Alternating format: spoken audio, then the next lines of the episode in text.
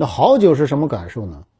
我年轻的时候看过安徽一个地方名酒的广告，到了现在还记得，喝过口不干，喝多头不疼，简单粗暴十个字，但是仔细想想，这个就是好酒的基本标准。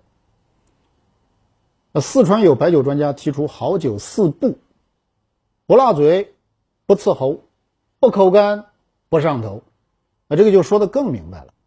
啊，以前有一个名酒的广告语，我觉得大家应该都听过：“入口柔，一切那好。”一个常喝酒的资深酒友，如果你觉得这个酒喝起来凶、拉嗓子、难以下咽，几杯就上头，那一定不是好酒。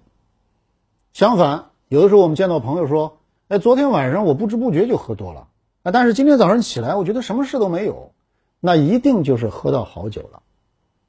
感性很重要，理性更可靠。你科学还是要讲的。你记住了，白酒是不是口干，会不会头疼，主要和酒里的四个东西有关：杂醇油醛类物质甲醇超不超标，酸汁是不是平衡，就这四件事。